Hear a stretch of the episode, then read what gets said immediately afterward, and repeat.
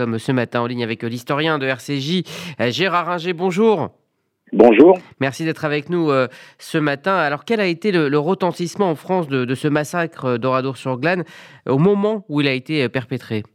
Il a été énorme, même si les moyens de communication dans une France largement détruite, qui ne connaissait que la radio euh, pratiquement et un tout petit peu la presse clandestine euh, était limitée dans ses moyens, mais malgré tout, le retentissement a été énorme au point que dès le mois de juillet, avant que la France ne soit libérée, les autorités de la, résistance et euh, le général de Gaulle lui-même se, se, sont mis d'accord pour dire qu'on ne reconstruira pas euh, sur glane Il fallait montrer au monde à la France, mais au monde aussi, ce qu'était la barbarie nazie et la fureur destructrice euh, des nazis, incompatible avec toute civilisation.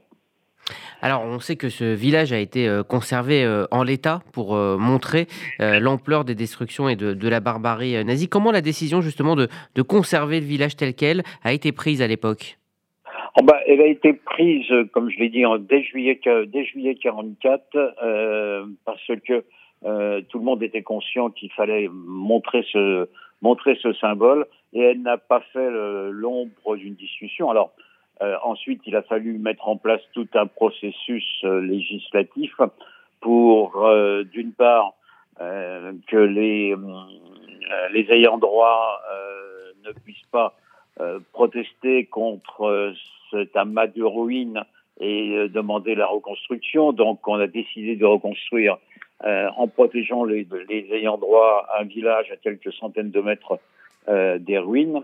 Et euh, ça a été un peu long et un peu compliqué. L'État a promis son aide pour la reconstruction et son aide totale. L'aide n'a pas été totale, elle a été large, mais elle n'a pas été totale.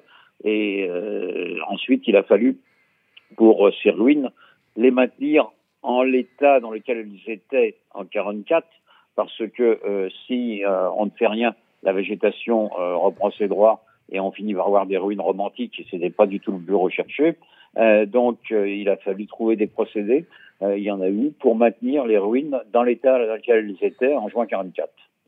Alors, on parlait du procès dans le sujet, Glantine Delalleux en parlait. Dans quelle atmosphère s'est déroulé ce, procès des coupables du massacre d'Oradour-sur-Glane ça a été un procès électrique à Bordeaux euh, parce que d'abord la France a découvert euh, avec stupéfaction que euh, les Waffen-SS euh, n'étaient pas tous allemands mais étaient souvent ou parfois alsaciens.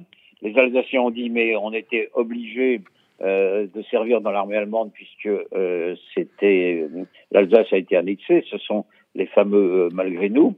Euh, les malgré nous correspondent à une véritable réalité, il n'y a aucun doute là-dessus. Euh, mais euh, les Français ont découvert ça avec stupéfaction qu'il y avait des Français en fait dans euh, l'armée allemande et pas dans n'importe quelle unité.